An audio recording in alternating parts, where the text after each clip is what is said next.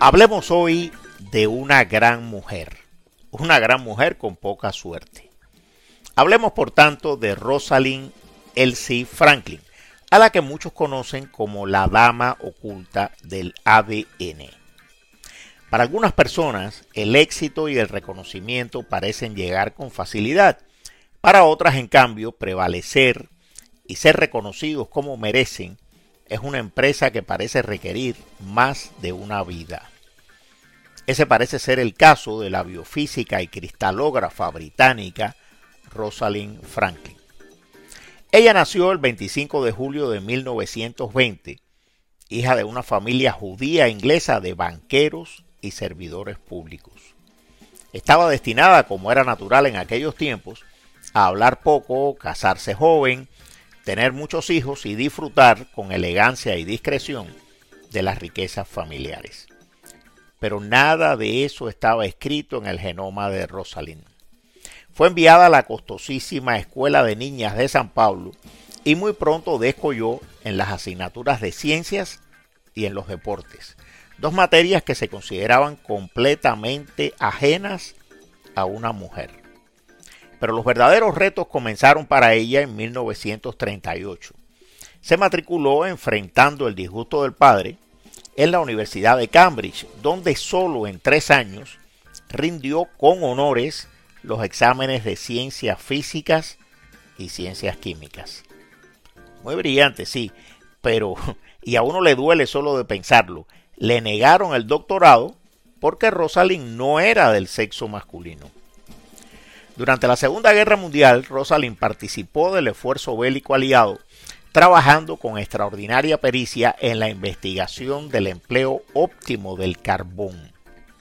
La cristalografía por difracción, de rayos X era entonces una rama muy novedosa de la fisicoquímica. Pues bien, Rosalind se convirtió en una experta de nivel internacional en esa materia.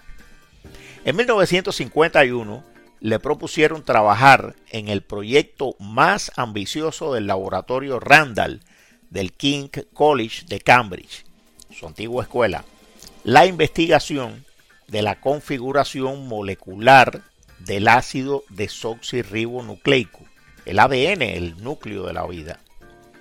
Y ella, por supuesto, aceptó. Así dio comienzo a una historia que ha sido contada de diferentes maneras por los que participaron en ella, excepto por ella, que no estuvo ya presente para narrar su versión.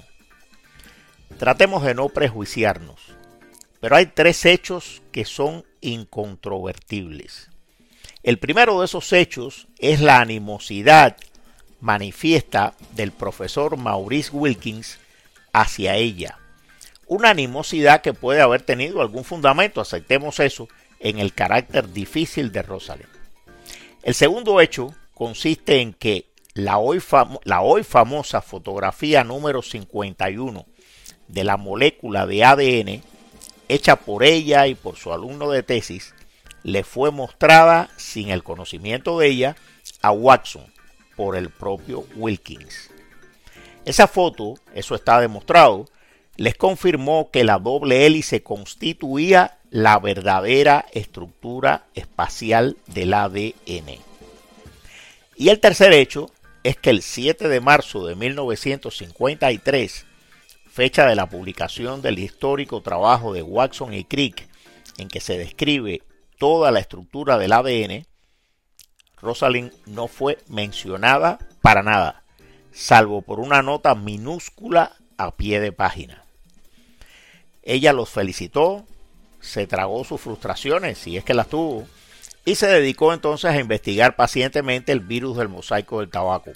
Labor en la que también brilló y en la que hizo aportes fundamentales a la comprensión de la estructura de los virus. Esos trabajos de Rosalind sobre la estructura viral, y esto vuelve a doler, darían años después varios premios Nobel a sus alumnos y continuadores. El 16 de abril de 1958, Rosalind Franklin murió de un tumor de ovario metastásico. Tenía 37 años de edad y había trabajado intensivamente por casi la mitad de su vida con rayos X. Sin una queja y sin aceptar lágrimas, trabajó estoicamente en su laboratorio hasta tres semanas antes de su muerte. En 1962, Watson, Crick y Wilkins recibieron el Premio Nobel de Medicina por descubrir la estructura del ADN. Nadie, nadie ese día mencionó ni de pasada a Rosalind Franklin.